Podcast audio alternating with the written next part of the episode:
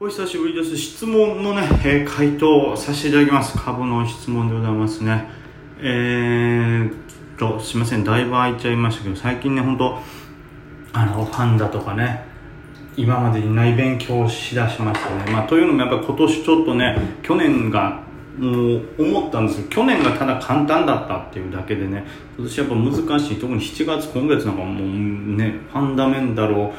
ね、考えつつ戦っても難しいなという感じですけどもう一回この世界に足を踏み入れた以上、まあ、不退転の覚悟じゃないです。まあ、こういう気持ちじゃダメなんですよ。あやりにくいなと思ったらこれ一回避けなダメなんですけど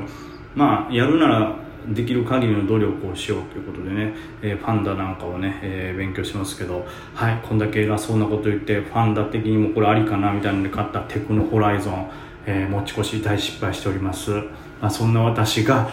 そんな私でも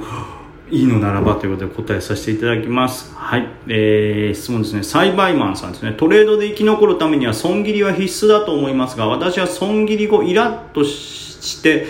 エントリーポイント、ロット調整が雑になり、えー大損してしまいます。梅木さんは損切り後、感情的になり、トレードが雑になり、損してしまうことなどがありますかと。また、こういった感情をコントロールする方法などがあれば教えていただきたいです。ということで、僕らはね、どっちかというと逆ですね。あの、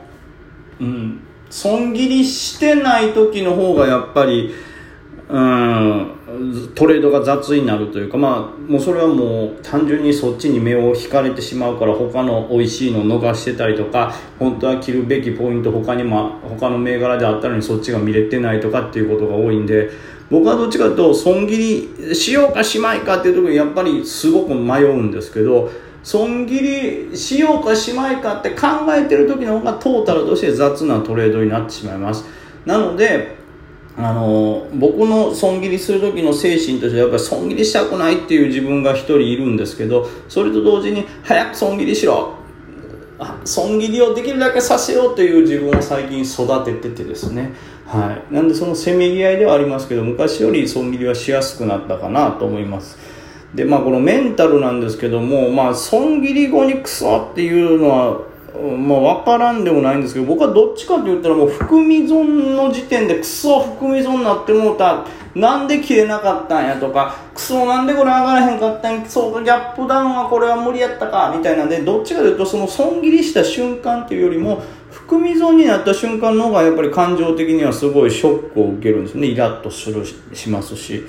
なのでちょっと栽培マンさんとは精神的な、えーまあもちろんねそれは精神的な構造も違いますから、えー考え方とか、えーどれぐらいのこうストレス感じるかも違うと思うんですけどポイントもちょっと違う感じですね。どっちかというと損切りしたらすっきりしてしまうタイプなんですよね。なので僕の場合はどう損切りするかっていうどうやって損切りしたくない自分を説得するかっていうところになってます。なので例えば一番最近やっぱ効果的なのが損切りしたくないこれだってまだ上がりそうやしなみたいな。これ引けまでに下髭になって戻ってくれたら冷やしとしては一応サポートライン守守ったことになるのかなみたいな。ギリギリみたいな感じでセーフになるんじゃないのとか考えてしまうんですけど。まあその時にやっぱり自分で自分を説得する方法としては別に売り板がガッと迫ってきてるんであれば後で買えるじゃないと。まあ、例えばここで損切りしてやっぱり欲しいってなってももっと下で買える可能性もあるしあやっぱり強いから買い直そうって思ったとしてもまあ上12円ぐらいで買えるんやったらそんな大きな損失じゃないやろ。リスクヘッジと天秤にかけた時っていう風な考え方になるんでまあうん僕はそのどちらかというとそのイラッとしないように説得するとかっていう気持ちをこう使いますね。なんで自分としては自分を熱くなった自分もいるんですけどこれ結構大事なとこかもしれないですけど投資の中じゃ自分ともう一人自分を作るのも大事かなと思うんですよね。その相談相手じゃないですけどやっぱり相反する気持ちって絶対あるじゃないですか。バッと上がっていた時にこれ利確するべきか？いやもうちょっと伸びるでしょうっていうこの2人の中自分の中の2人のせめぎ合いがあるって。なった時にまあ自分の癖を把握してどっち側の味方に立った方が自分はこう安心するのかなというか、まあ、トータルとしていいトレードができるのかな安定するのかなということですね僕はやっぱり損切りが遅れることが多かったので損切りを説得する損切りさせようと説得する方にもう一人の自分を置いて強く、はい、そっち側に立って考えるという感じにしてますね。で、これの大事なのが自分の中に別のもう一人をしっかり出してその二人に議論させたいやもう一人じゃないなこれちょっと言い方がややこしくなりますけど自分の中にもう二人作るのが大事かもしれないですね。損切りするべき派例えば。で損切りしない派っていうのを二人作ってそいつらに議論をさせて最終的にそれを聞いた上に自分がどっちにつくか。というようなことをするとまあ一歩自分が引いて損切りする側の意見損切りしない側の意見を聞くことができるんで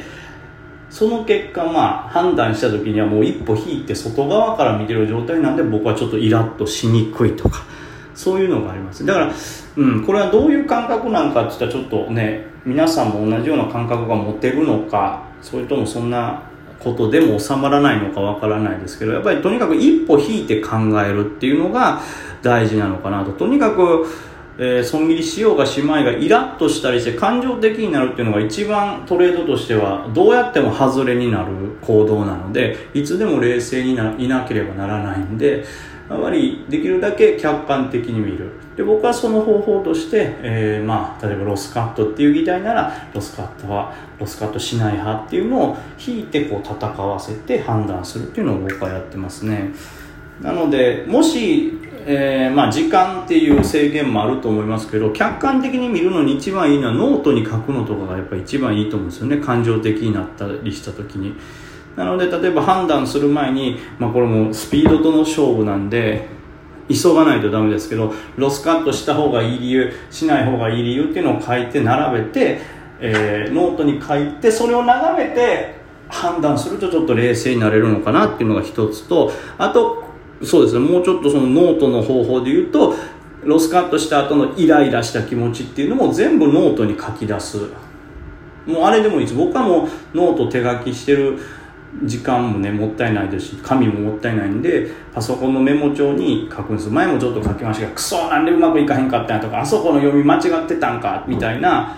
その例えば汚い言葉でもいいです。もうとにかく吐き出すことで一回客観視して冷静になれるってことができるんで、はい、栽培マンさんも一回そのイラッとしたりとか感情っていうのを、まあ、声に出すのもいいかもしれないですし一回こう文章に書くことで落ち着いて考えられるかなと。でまあできれば次こうしたらこういうことにはならないんじゃないかっていうのは対処法も一緒にそこに考えてかけるとより冷静になると思うんで、はい、そういう方法、はい、自分の中に新たな2人を作って議論させる。でそれがうまくできないんであればちょっとノートを書いて両方側の意見を落ち着いて書かせる。で、まあ、とにかくそして損切りとかした後のイライラに関しては1回メモ帳とかにバッと書き出してすっきりさせるっていうのが、まあ、感情を1個保つ手段なのかなと思います。